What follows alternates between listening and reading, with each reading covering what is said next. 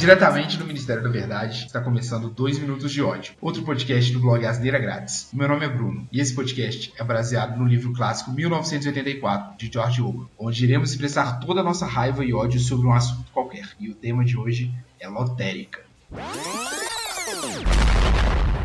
Se existe alguma coisa que já devia ter acabado há muito tempo, é lotérica. Cara, não faz nenhum sentido um local físico onde eu vou pagar boleto e apostar meu suado dinheirinho em um jogo feito pela entidade mais honesta desse país, o governo. Velho, sol quente da porra, um lugar normalmente pequeno e um milhão de pessoas fazendo fila. Fila indiana, velho. Faça chuva ou faça sol. Eu achava que era coisa de velho. Sabe aquelas manias que você adquire durante a vida e não sabe por que, que você faz? Você simplesmente faz? Ou aquele velho que não quer aprender a usar o app do banco? Mas não, claro que não. Tem gente de todas as idades com a merda de uma conta na mão. Cara, tu resolve esse problema de N maneiras diferentes na sua casa. Você tá no sofá, na poltrona, no vaso enquanto faz o número 2. Qual que é desse fetiche de sofrer à toa que esse povo tem? Mas beleza, opção, né? O cara quis fazer o quê? Às vezes o cliente tem uma boa jornada lá dentro, curte a experiência de ir pra uma lotérica. Só que tu chega lá e o caixa da lotérica tá atrás de um vidro, a prova de bala, aqueles grosso, impossível de escutar, com um furinho minúsculo pra você passar o seu dinheirinho e o seu boleto, ou então o seu joguinho, e se passa nem consegue comunicar direito. Por quê? Porque é um vidro à prova de bala, grosso pra caralho. E o que que acontece? Trabalho e som, óbvio. Então fica aquela conversa de maluco de um tentando entender o outro e fingindo que, que tá sendo entendido. Isso quando tá rolando assalto, né, velho? Porque lugar com muita grana, que não tem estrutura de um banco. Como eu disse ali em cima, normalmente é um cubículo. E fazer jogos de loteria, onde você coloca o seu dinheiro junto com outras 200 milhões de pessoas e disso sai um ganhador. Nossa, isso aí alimenta o sonho de qualquer um, não é? Ganhar milhões de reais na Mega Sena, ou então em qualquer outro jogo, que normalmente sai para um grupo pequeno de uma cidade lá dos Cafundé, que ninguém nunca ouviu falar, ou então sai para um único sortudo, o cara que acertou a bolada toda, imagina, acordou milionário. Esse ganhador, olha só, pode se manter anônimo. Nossa, que maravilha!